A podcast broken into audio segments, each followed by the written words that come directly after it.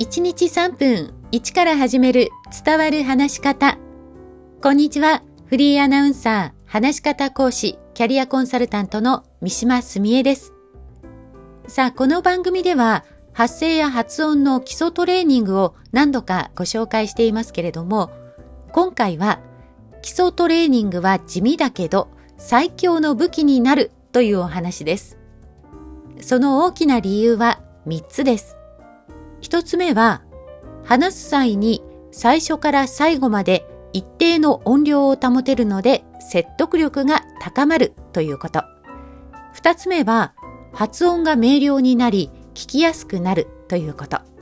そして3つ目は、自分らしく、さらには伝わる表現ができるようになるということです。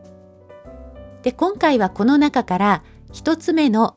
話す際に最初から最後まで一定の音量を保てるので説得力が高まるについて詳しくお話ししていきます。説得力に欠ける話し方の一つに語尾まで声にならないというのがあります。これは、まあ、語尾、ここでは助詞の部分や文末をまとめてそうお伝えしますけれども、語尾が消え入ってしまってはっきり聞こえないということです。例えば、三島澄江です。今日は基礎トレは地味だけど最強の武器になるです。と今極端にやりましたけれども、まあ、こういうふうに語尾が消え入ってしまう人というのは少なくありません。で、こういう話し方になる原因の一つは呼吸が浅く一定の長さで息を吐き出せていないということがあります。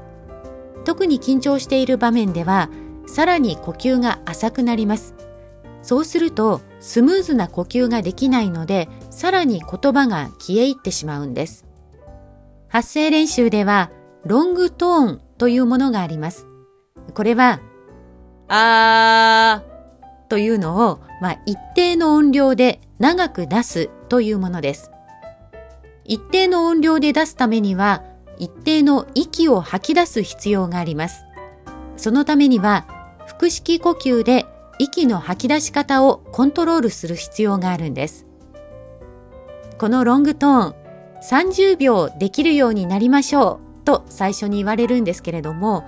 まあ、高校放送部の生徒さんを指導していても、最初は15秒程度で息が続かなくなります。